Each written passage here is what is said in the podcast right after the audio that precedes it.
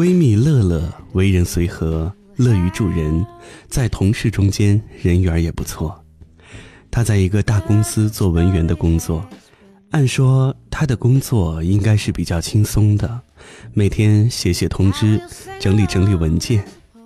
但是工作一年下来，她几乎天天加班，人也消瘦了很多。他的同事们每次有私人的事情，总是拜托乐乐帮忙完成手上的工作，而且每次都说这工作非常着急，一定要今天做完。于是，就是现在这样了。乐乐觉得他们既然拜托他帮忙，就一定是有难以脱身的事情，所以这忙一定得帮。乐乐从来都不会对生活或者身边的人有所抱怨，但是。那次，他却红着眼睛，委屈地向我哭诉。我知道，那一定是真的伤害到他了。上周五的下午，乐乐的妈妈突然晕倒，邻居们把她送到了医院。乐乐要去医院，但手上有个非常重要的表格还没完成，同事们个个都在手忙脚乱地工作着。乐乐觉得他们已经够忙的了。自己不能再拖大家的后腿，于是就一直等到工作结束才飞奔到医院。邻居们都说，乐乐真是一点儿都没把他妈妈的健康放在心上。天圆地方的观念被掀翻之后，我们也否定了自我中心主义，开始将眼界开阔到他物的身上。传统文化教育我们：己所不欲，勿施于人。于是，便有很多人领悟到，要设身处地的为别人着想，不能只为了一己之私做出损害别人利益的事儿。换位思考成为我们人际交往的黄金法则。但是，过犹不及，现实社会中也随之出现了很多毫不利己、专门利人的人。他们太过考虑别人的感受，宁可自己吃亏吃苦，也不希望他人受累。宁可自己忍受孤独和寂寞，也要腾出地方来成全他人的狂欢。像乐乐这样宁可天下人负我，不要我负天下人的老好人观念，遭到了我的全盘否定和无情打击。我说：“你干嘛过分在乎别人的感受，搞得自己那么累，还被别人误会，让自己那么难受？他们有考虑过你的感受吗？”为他人着想是你的素质，可是太过了，就是你的愚蠢了。这样的结果只能是把自己变成一个无足轻重、替人收拾烂摊子的老好人、小租子，还以为自己善良、宽容、普度了众生。事实却是，他们逍遥自在，而你却愁眉紧缩、苦不堪言。那时候，你就会知道。这种情况下，众生对你说一句谢谢，还不如帮你沏一杯热茶。小李是我的学弟，因为加入了同一个学生部门而认识的。我是他的部长，人很安静，不会说些花言巧语，但很踏实。他有一个女朋友，从高中就是同学，然后一起考入了同一所大学。这原本是一件很完满的事情。那天，学弟在微信上说有些事儿想听一下我的意见。他说，他的女朋友经常跟朋友出去聚餐、唱歌、看电影，他知道那都是很正常的。他们文娱部比较活跃，人也都比较能玩得起来。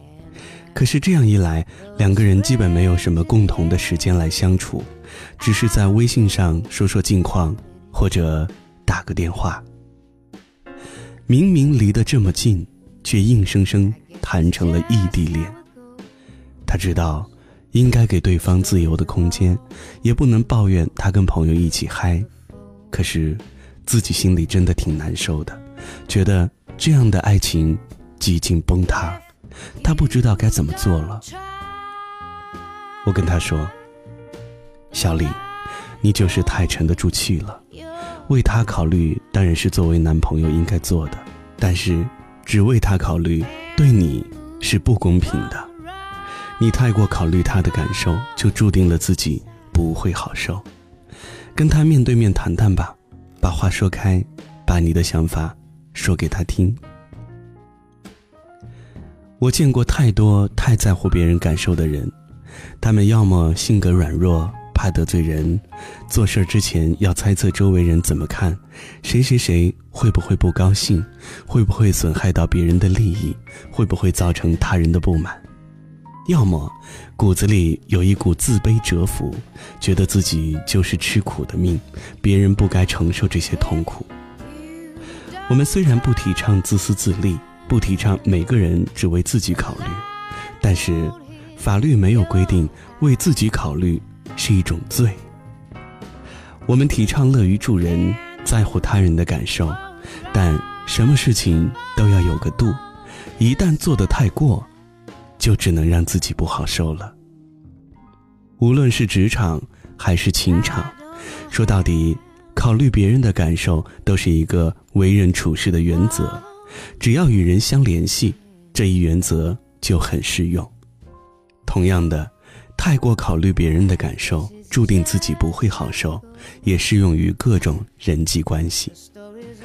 一般来说，这种情况下，我们都要付出自己本没有义务付出的精力，或者金钱，或者心思，来完成一件对自己或许并没有利益的事情。费大把心力做的都是无用功，试问，谁会发自内心的开心呢？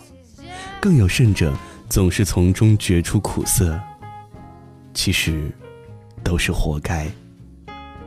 为了取悦别人，我们做的或许并不是自己喜欢的事儿，真的值得吗？宿舍里，为了担心早起弄出声音吵醒舍友，就连脸都不敢洗。工作上，为了担心同事挨骂，就帮忙垫上亏空的资金；聚餐的时候，为了担心上司不高兴，而笑语盈盈的喝着大杯的酒；生活中，为了担心楼下的邻居嫌弃楼上晾衣服的滴水，就委屈自己一件一件的吹干。生活中的很多委屈和难受，其实都是自找的。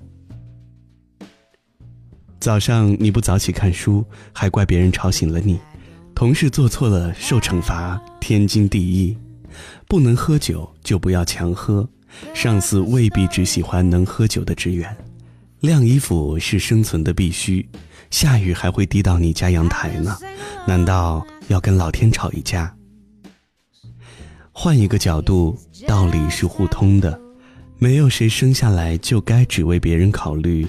而对自己的苦楚视而不见，谁都没有义务去取悦别人，人人生而平等。人不为己，并非天诛地灭；人为己，也不会天诛地灭。适当的自私，就像歹徒行凶时候的正当防卫，没有人能够对其诟病。做什么事儿，最好的都不过“适度”两个字。照顾好自己，让自己不至于为某一个决定而痛心疾首，也考虑别人的感受，让别人也不会泪如雨下，兼顾他我。我认为，这才是最正常，也最和谐的处世之道。忘不了故乡，年年梨花